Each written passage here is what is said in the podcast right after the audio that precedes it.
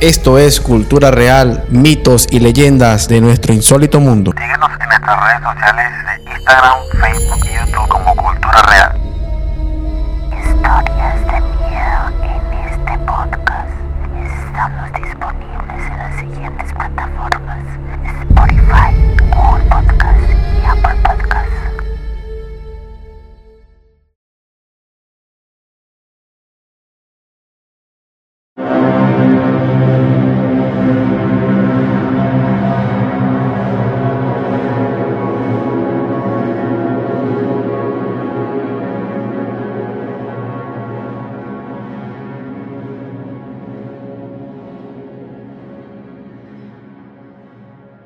Hola, ¿qué tal amigos? Nuevamente por acá presentándome ante ustedes. Damos inicio a una nueva temporada de Cultura Real de mitos y leyendas e historias verdaderas. Esta temporada va a ser muy fascinante porque la vamos a dedicar netamente a leyendas acá de Colombia y queremos dar gracias a todas las personas que nos han escuchado en nuestros streaming. Tenemos una audiencia, la verdad, bastante distribuida. Tenemos audiencia en Colombia, Estados Unidos, Venezuela, España, Ecuador, Chile, Cuba, Argentina, Bolivia y México. Muchas gracias a esas personas que nos han seguido y nos han escuchado. Recuerden que en nuestra página oficial de Facebook estamos como Cultura Real. En el Instagram también estamos como Cultura Real. Tenemos un reto nosotros acá en el blog de llegar a 200 seguidores en la página para documentar un en vivo en la zona donde nosotros nos encontramos acá en Buga, Valle del Cauca, en Colombia, donde esa zona del río ya se han publicado fotos de la zona, donde vamos a hacer el en vivo en ese sitio para documentar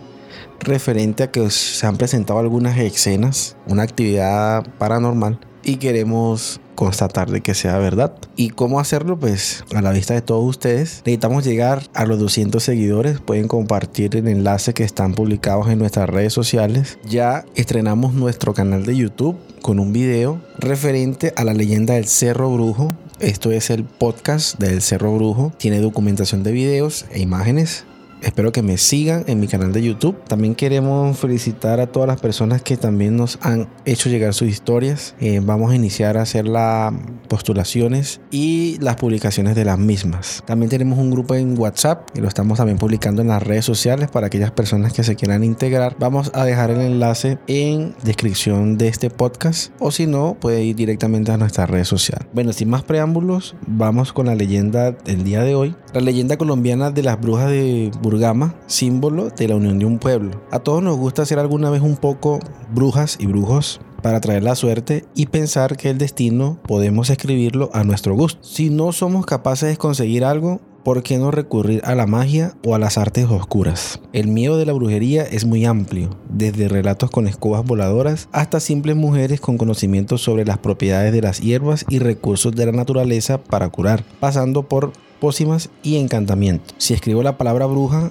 a muchas nos viene o a muchas personas nos viene a la cabeza la imagen de una persona anciana, desasiada, con sombrero de punta y algunas verrugas desagradables en la nariz frente a un caldero humeante. Y uno como acompañante, o sean culebras, o sean cuervos, o sean sapos. Pero esta imagen es más propia de los cuentos de fantasía que la realidad de las brujas. Que resaltamos en esta leyenda colombiana fueron cinco hermosas mujeres y se convirtieron en el símbolo de la unión de un pueblo. Se dice que en la zona del norte de Santander en Ocaña, Colombia. Allá por el siglo XVII, cinco jóvenes acabaron apodadas como las brujas de Burgama, María Antonia Mandona, María Pérez, María de Mora y María del Carmen. Y Leonelda Hernández son nuestras protagonistas de la historia de hoy. Las cinco se dedicaban a la brujería y es que sus vecinos la solicitaban para echar de sus hogares a los supuestos demonios, para hacer limpias en las almas y dar amuletos de protección. Cada una tenía su especialidad, pero todas trabajaban por un bien común de la comunidad. Quizás, según relata el folclore popular de la región, María Antonia era la más sabia y preparada y Leonelda la más joven y hermosa, convirtiéndose en la primera opción siempre de los hombres. Llegó la Santa Inquisición, supuestamente para poner orden donde nadie lo había pedido. El tribunal fue creado para perseguir la herejía y castigarla con la mujer o con las mujeres con la muerte, haciendo padecer previamente no pocas atrocidades donde la muerte más que un castigo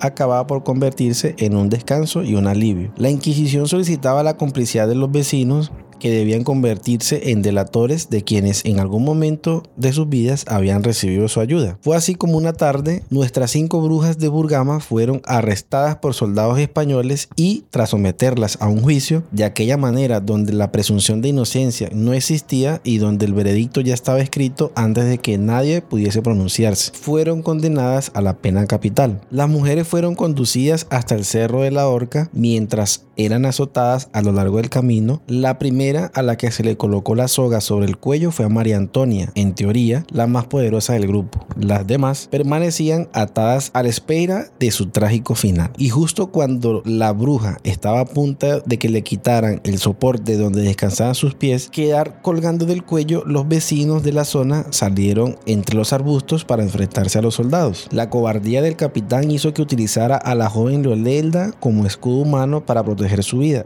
De nada le sirvió. Cuando las otras cuatro brujas fueron liberadas, todos, más unidos que nunca como comunidad, atacaron sin piedad a la soldadez y pese a que estaba en un riesgo la vida de la más joven, la unión y determinación de los vecinos consiguieron rescatarla de las manos del capitán. Leonelda no lo dudó, cogió un machete con el que cortó por la mitad el cuerpo de su agresor, su venganza quedaba saldada. Las cinco brujas volvieron a la libertad y desde entonces solo trabajaron con sus hechizos para el beneficio de su región mientras lanzaban maldiciones contra los inquisidores, sobre los que se tenían pues noticias con los años. Nuestras protagonistas fueron envejeciendo hasta acabar con sus huesos en manos de la muerte. El recuerdo que dejaron entre sus vecinos fue de ayuda y bondad y por ello en generación tras generación siguiendo siendo recordadas. Incluso hay quien narra hoy el día en que el espíritu de Leonelda deambulaba por el cerro de la Orca persiguiendo a todos los hombres que la acosaban a las mujeres. La historia está llena de hechos donde el machismo se ha impuesto pero siempre ha habido mujeres valientes con la ayuda de hombres se han convertido en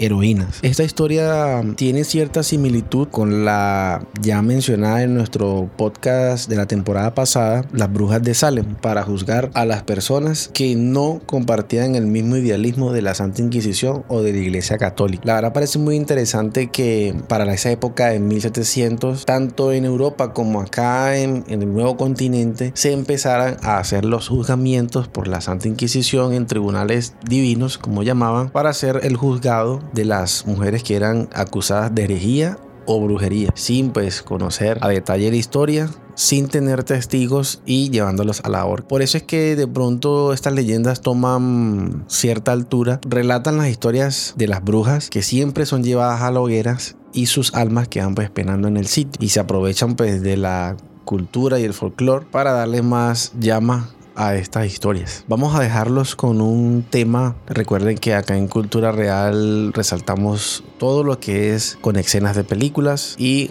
uno que otro tema musical para poder deleitar a nuestros seguidores. Recuerden que les habló Denison Matallana, el que les habla en este podcast de Cultura Real. Estamos ya en la segunda temporada. Vamos a iniciar nuevamente, como dije al inicio, vamos a tratar todas las historias, mitos y leyendas habidos y por haber de acá de Colombia. Vamos a dedicar toda esta temporada de acá. Luego vamos a ir subiendo a otros países de Latinoamérica hasta que lleguemos a México y a Estados Unidos para poder relatar todas esas encantadoras historias, leyendas y de pronto hasta alguna historia verdadera. Queremos también agradecer a todas las personas que nos han dado sus buenos apoyos, sus saludos y recomendaciones en nuestras redes sociales. No se pierdan entonces el próximo capítulo de este podcast de Cultura Real, en mitos y leyendas e historias verdaderas. Muchas gracias.